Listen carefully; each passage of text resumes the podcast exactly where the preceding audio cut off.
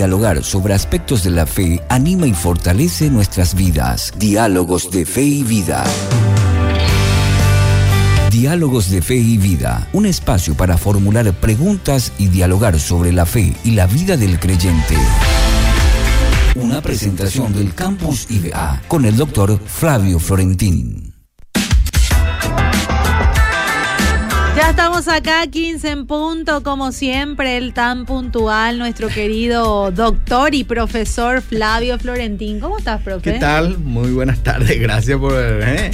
mm. la puntualidad, ¿no? Eh, ah, Hay algunos invitados a veces que no llegan a punto. Eh, a veces, sí, la verdad que a veces sí nos atrasamos un poquitito, pero, pero realmente nos sorprende. Bueno, no, lo que pasa es que yo no puedo poner excusas. Si vivo a 80 metros acá de la radio, llegar tarde sería ya una falta de respeto a la audiencia. Bueno, un placer, muy buenas tardes, un gusto de compartir con ustedes. Estamos llegando a fin del semestre, ¿verdad? Y ustedes tienen esta noche su gran celebración, ¿no? El Tenemos culto de acción de, celebración, acción de gracias por los 30 años de Radio Bedira. Ah, Todos acá ya estamos preparados y expectantes para lo que va a suceder esta noche. Bañaditos, maquilladitos. ahí acá me recibieron con un extracto de qué esto es, un, un perfume por los 30 años, un mm, perfume de Estamos acá en un locutorio aromatizado, ¿verdad? Ah, sí, y así da gusto, ¿verdad? Da gusto. Da gusto de esa forma. Bueno, profe, hoy vamos a hablar de Pedro. Pedro. Me interesa muchísimo. Me gustó el flyer que pusieron la foto de, ah, del pescador, del, pescador, ahí de fondo. me gustó. Pedro, pues, pescador, ¿verdad? Os haré pescadores de hombres, le dijo Jesús cuando le llamó a Pedro y también a su hermano, ¿verdad? Pedro en la Biblia es un, un personaje importantísimo. Yo creo que si podemos así poner la secuencia de los líderes de impacto en la Biblia, Jesús, en primer lugar, en la cabeza de todo, después viene Pedro y después Pablo. Eh, por supuesto que Pablo parece que un poco ensombrece después la figura de Pedro por la cantidad de epístolas que escribió Pablo y su impacto, pero indudablemente nuestro buen amado discípulo de Jesús, Pedro, tiene realmente una relevancia. Y leyendo, releyendo un poco la historia de vida de Pedro, me vino a la mente, pero este personaje realmente nos puede enseñar mucho sobre el tema de la restauración. Porque así mm. lo titulé, ¿verdad? Pedro, liderazgo para tiempo de restauración. En la tarea de la iglesia, quienes estamos, por la gracia de Dios, ocupando sitiales de liderazgo, siempre estamos desafiados a trabajar en restaurar, ¿verdad? Restaurar relaciones, en primer lugar, restaurar la relación de las personas con Dios, conducimos a las personas para que se encuentren con Dios a través de Jesucristo, restauran su vida, ¿verdad? Y Pedro tuvo mucho de eso, ¿verdad? Y en esta tarde quiero compartir un poquito algunas eh, características que se deja ver en la vida de Pedro, que nos permite a nosotros, pues, aprender de él qué cosas necesitamos nosotros hoy para mm. ser buenos agentes de restauración. Voy a basar mucho de, mucho no, ¿verdad? Pero mis reflexiones de esta tarde en el pasaje de Hechos de los Apóstoles capítulo 10. Es un pasaje muy conocido. El título lleva título llévalo Pedro y Cornelio. Alguna vez habrás leído ese pasaje de Pedro y Cornelio, ¿verdad? Cornelio, Cornelio, este centurión romano. Vamos a partir de esa base, ¿verdad? En Pedro tenemos un auténtico judío, ¿verdad? Que a pesar de que tuvo su encuentro con Jesucristo, se mantuvo firme a su cultura y a su tradición judía hasta que tuvo que experimentar ciertas cosas que lo volvieron un poquito más tolerante hacia las otras culturas. Viste que eh, en el mundo la mayoría, yo diría todos, somos etnocéntricos. ¿Qué significa eso? Que todos amamos nuestro país, nuestra cultura y para nosotros eso es lo mejor, no hay luego nadie como nosotros. Y Pedro tenía un poco de ese espíritu, ¿verdad? Bueno, y acá, en este relato de Hechos de los Apóstoles capítulo 10, vamos a ver cómo Jesús trabaja Jesús, el Espíritu Santo, Dios mismo, trabaja con Pedro para convertirle a él en un agente de restauración, en una persona, en un liderazgo que se levantó y fue y restableció o restauró la comunión entre judíos y pueblo gentil. Empecemos un poco por tratar de entender lo que es restaurar. Bueno, en nuestro mundo actual hay algunas personas, muy poquitas, que tienen ese oficio, seguramente escuchaste vos, de restaurador, dice, ¿no es cierto? Sí. ¿Restaura qué cosa?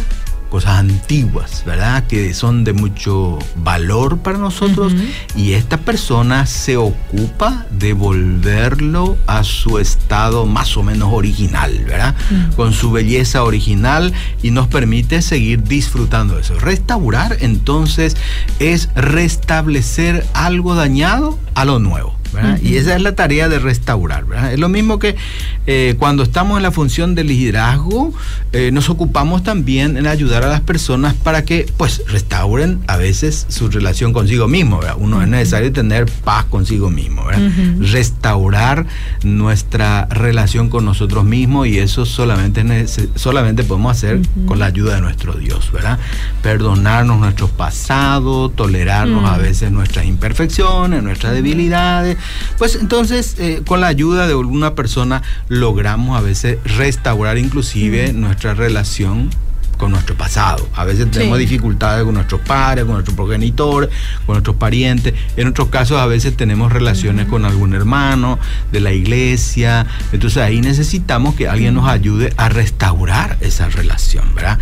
el, el que se ocupa en el liderazgo de la restauración es alguien que pues establece puentes de unión entre personas, entre pueblos, entre iglesias, entre ministerios, a lo que sea. Y Pedro en este capítulo capítulo 10 de Hechos de los Apóstoles tuvo esa particularidad y esa, esa función, ¿verdad?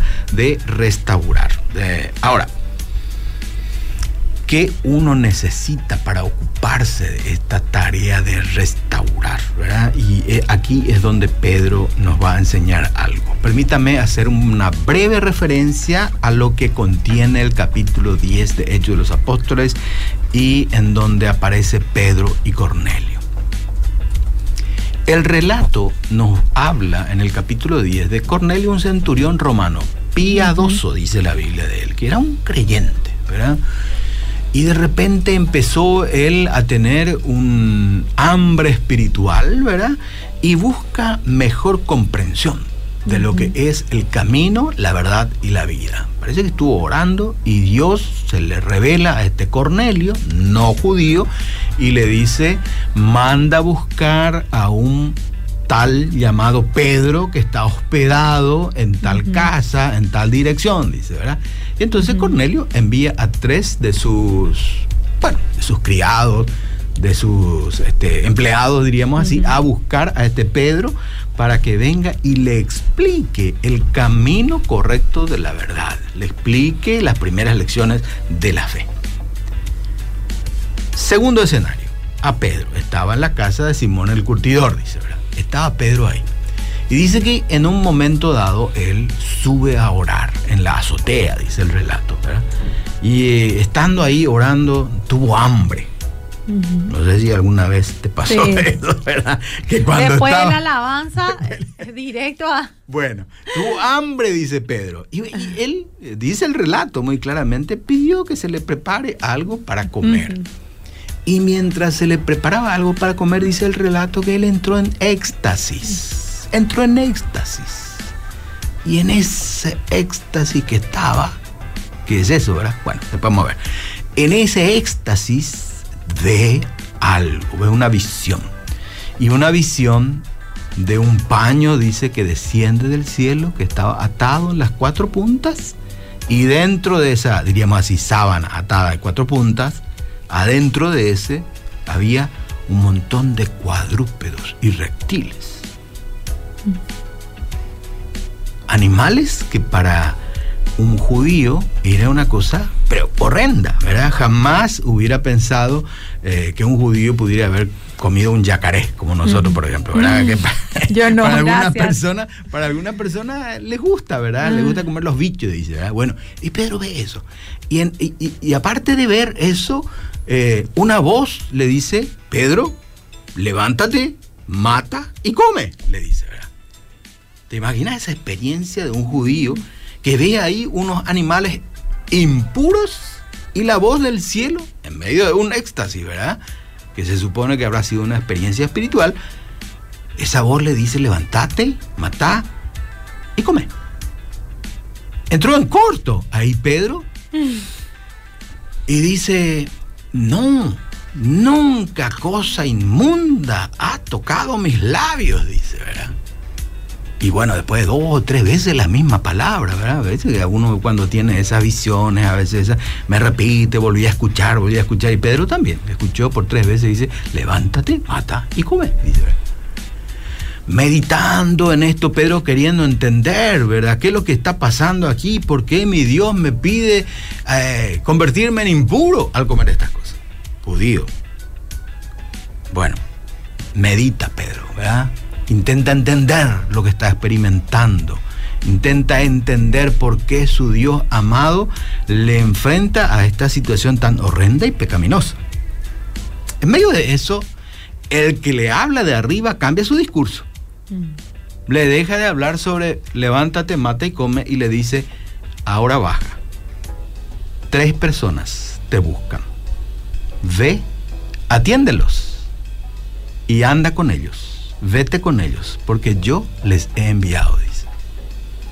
¿Te acuerdas? Cornelio que Ujú, envió a sus tres, sí. llegaron ahí, papá golpeaban en medio de esa experiencia espiritual. Pedro ahí recibe, "Baja- bajate, tres personas te buscan, anda con ellos porque yo los he enviado. dice. Bajó Pedro,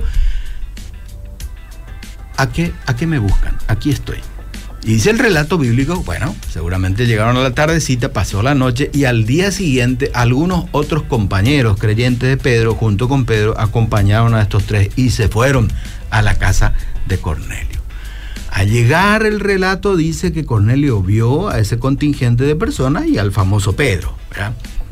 Que seguramente se distinguía porque iba en el medio. Bueno, cu- cuando vos sos líder, pues nunca te vas en la cola, ¿verdad? Siempre te vas al frente y un montón de gente te rodean y te va. Es, eh, distintivo. Entonces Cornelio cuando ve a Pedro acercarse ahí, se va para saludarlo y en su saludo Cornelio se arrodilla dice, y se postra. ¿Te imaginas lo que es eso, no? Y. Pedro ahí mismo le dice, no, no, Señor, levántate. Yo soy un hombre igual que tú. Primera cosa interesante, Pedro ya me, y Cornelio es no judío. Ella vio ahí los cuadrúpedos, ¿verdad? Levántate, come y duerme. Está empezando a entenderlo por dónde iba la lección que tenía que aprender él para ser un líder que restaura relaciones, restaura comunión entre pueblos, ¿verdad? Entran ahí, ¿verdad? En la casa había un montón de gente esperando a Pedro para escucharlo, ¿verdad? Cualquier pastor evangelista diría, gloria a Dios, ¿verdad? Aquí están la gente que quieren escuchar el mensaje y empieza Pedro pues a predicarles, a contarles el camino de por qué ellos creían que Jesús era el Mesías, el Hijo de Dios, y qué podía hacer Jesús por ellos, ¿verdad? Y en su discurso inicial, eh, o sea, en la introducción de su discurso, Pedro dice, Señoras y señores, en mis palabras oiga, ustedes saben que para un judío es algo horrendo, espantoso tener comunión o acercarse a una persona no judía. Pero Dios me ha enseñado y me ha revelado que yo no llame a ninguna persona impura o inmunda. Aprendió la lección. Mm. Ahora, ¿qué, nos deja ver este relato, verdad? Así que ya hemos recreado. Aquí viene un poco lo que quería a- a- a señalarles un poquito. Algunas, algunas cositas que tenemos que desarrollar nosotros si queremos ocuparnos en este ministerio, en este oficio de ser líderes que restauran, ¿verdad? Una de las primeras cosas que Pedro nos enseña es que si queremos hacer este, esta tarea de restaurar relaciones, lo primero que tenemos que hacer es nosotros atesorar mucha experiencia. No podemos encargar esta tarea de restaurar relaciones a personas neófitas, diríamos así, ¿verdad? El relato dice luego en Gálatas, creo que vosotros que sois espirituales, vosotros que sois maduros, que habéis juntado mucha experiencia, restauren a ese hermano que cayó en pecado con espíritu de mansedumbre, dice, ¿verdad? O sea que si uno quiere ocuparse en este oficio de restaurar relaciones, comuniones, tiene que tener primero experiencia. ¿Qué significa eso? Pues juntar vivencias de nuestra fe y de nuestra relación con Jesús, y que forman parte de nuestra personalidad espiritual. Fíjate Pedro, él anduvo mucho, ¿eh? pasó mucho y tuvo mucha experiencia. Les quiero citar un poquito algunas de las vivencias que Pedro tuvo con Jesús. Primero, fue llamado. Vengan, les voy a hacer pescadores de hombres. Después vio el poder sanador de Jesús, le sanó a su suegra. Se fue a la casa y eso Pedro vio, experiencia. ¿verdad? Caminó algunos pasos sobre el agua. ¿Se acuerdan de ese relato, verdad? Si eres tú, Jesús, haz que yo pueda. Y ven, le dijo. Y Pedro se animó, dio algunos pasos y después casi se ahoga y Jesús, sálvame. Bueno, Jesús. Pero esas experiencias son formativas, ¿no? Después estuvo, bueno, fue el único de los discípulos que pudo discernir y decirle a Jesús, porque Jesús en un momento dado preguntó, ¿quién, dice la gente que soy yo? Y después, ¿quién dice usted que soy Pedro? Ahí se adelanta, tú eres el Cristo, el Hijo del Dios viviente, no te reveló carne ni sangre, sino que mi Padre que está en los cielos. ¿Recordamos ese relato? Son experiencias. Después estuvo dispuesto a matar, inclusive a alguien para defender a Jesús. El relato de un evangelio dice, Pedro, guarda tu espada, porque él fue aquel que le cortó la oreja a Manco cuando a Jesús le iban a, agarrar, ¿verdad? Pero este Pedro también en una situación crítica fue el que negó a Jesús. Mm. ¿Te acuerdan? Mm fue aquel que dijo, no, no lo conozco, una, dos y tres veces y el canto, el gallo cantó. ¿Se acuerdan el relato bíblico? Y el gallo cantó. Son experiencias. Y dice el relato, porque no tenemos que quedarnos solamente en escuchar el canto del gallo, hay que despertar también. Para eso canta el gallo. Bueno, este...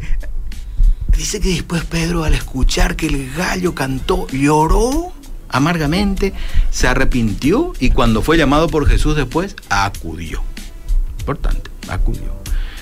A veces nosotros pues fracasamos en lo que Dios nos ha encargado, negamos su nombre, ¿verdad? Y, recibimos el llamado y nos escondemos. Pedro tuvo esa gracia divina de que fue este y respondió positivamente al llamado de Jesús, ya del Jesús resucitado, ¿verdad? Y después tiene esa experiencia maravillosa, fabulosa, un poco estresante, supongo yo, para la vida de Pedro, en donde Jesús le dijo, Pedro, Pedro, ¿me amas? ¿Recuerdan ese relato? Tres veces apacienta mis ovejas, tú lo sabes todo, mi Señor.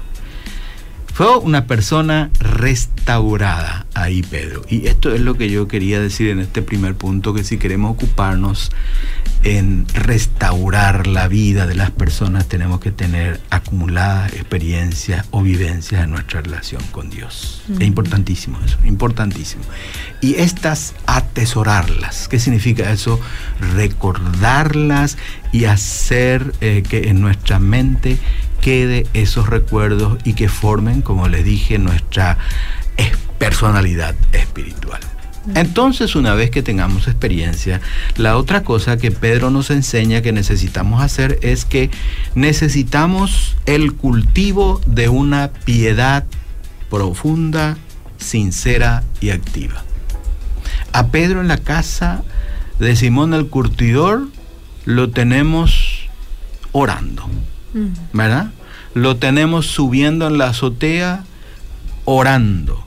Tuvo hambre, pero a pesar de, tener hambre no bajó a buscar su sándwichito, sino que siguió mm. orando y ahí tuvo esa experiencia de entró en éxtasis, subió a la azotea a orar, entró en éxtasis. Y bueno, y eso necesitamos.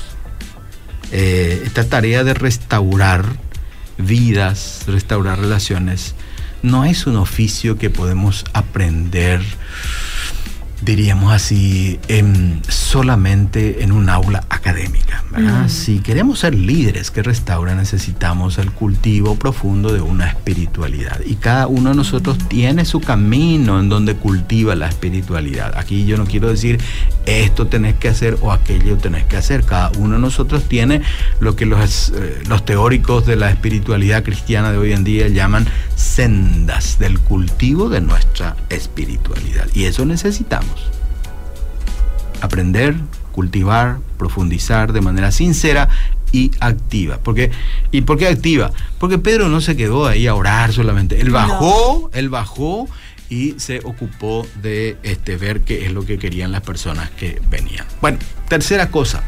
Si queremos ocuparnos en esta tarea de restaurar, necesitamos estar abiertos y sensibles a nuevas experiencias espirituales. No es fácil esta tarea, porque todos estamos muy acostumbrados a nuestra manera de ser evangélica, ¿no? Y ahí cada uno tenemos, ¿verdad?, nuestras costumbres, nuestras maneras de ser, y cualquier cosa un poquito que viene a romper esa norma, pues nosotros a veces somos más tentados a rechazar que a pensar que tal vez, quizás algo nuevo el Señor nos quiere enseñar en esto, ¿verdad? Escuchadlo todo, retened lo bueno, desechad lo malo, dice la escritura. Y, y, la idea es esto, ¿verdad? De estar abiertos, abiertos y sensibles a nuevas experiencias espirituales, pero experiencias espirituales que transforman nuestra manera habitual de creer. La experiencia espiritual de Pedro lo transformó para que crea que el Evangelio no es solamente para los judíos, sino que también para los gentiles, ¿verdad? Eh, ahí está, ves el lienzo, los cuadrúpedos, levántate, mata y come, toda esa experiencia que Pedro vivió en la azotea, ahí tenía por finalidad, este, pues, hacer que él transforme su manera de pensar. Una cuarta cosa que nos enseña un poco la vida de Pedro es que necesitamos siempre también analizar las experiencias que vivimos con el Señor. No solamente hay que experimentar, ¿verdad? Él experimentó en la azotea, tuvo esa visión, entró en éxtasis, pero el relato bíblico dice, bueno, yo nunca he comido estas cosas. Y no logró entender lo que pasaba. Y dice que mientras Pedro, el relato es muy aleccionador, eso dice, mientras Pedro meditaba en la visión, el Espíritu le dijo, tres hombres te buscan. Meditaba sobre la visión. Eso significa no solamente, ah, qué gozo, qué alegría, mm. que, que, que, que... Dios me habló. Dios me habló, acá me voy a quedar siempre medita sobre la experiencia espiritual que el Señor ha permitido que tú tengas. Ahí es donde realmente sacamos mejor provecho de la experiencia que hemos vivido. Hay que ejercitarse en la tarea de estar abiertos a experimentar pero también a meditar y analizar sobre las experiencias, porque ahí es donde sacamos conclusiones válidas para nuestra vida y más todavía para la tarea de la restauración. Quinta cosita, tengo siete puntitos, ya estamos llegando. Necesitamos ser obedientes a la voz del Espíritu. Mm. Ahí Pedro lo tuvo, ¿verdad? Sí. Levántate, tres personas te buscan, no dudes en ir con ellos porque yo los he enviado. Mm. ¿Preguntó algo Pedro? No. no. ¿Objetó algo Pedro? No. ¿Bajó? A mí me buscan. Aquí yo soy Pedro. ¿Qué necesitan? ¿Verdad? Mm. Bueno, descansemos esta noche y vayamos mañana para escuchar qué quieren. ¿verdad? Y ahí, entonces Pedro, pues la voz clara que escuchó era que no dude en ir con ellos, porque esos que vinieron, recuerden, eran gentiles, no eran judíos.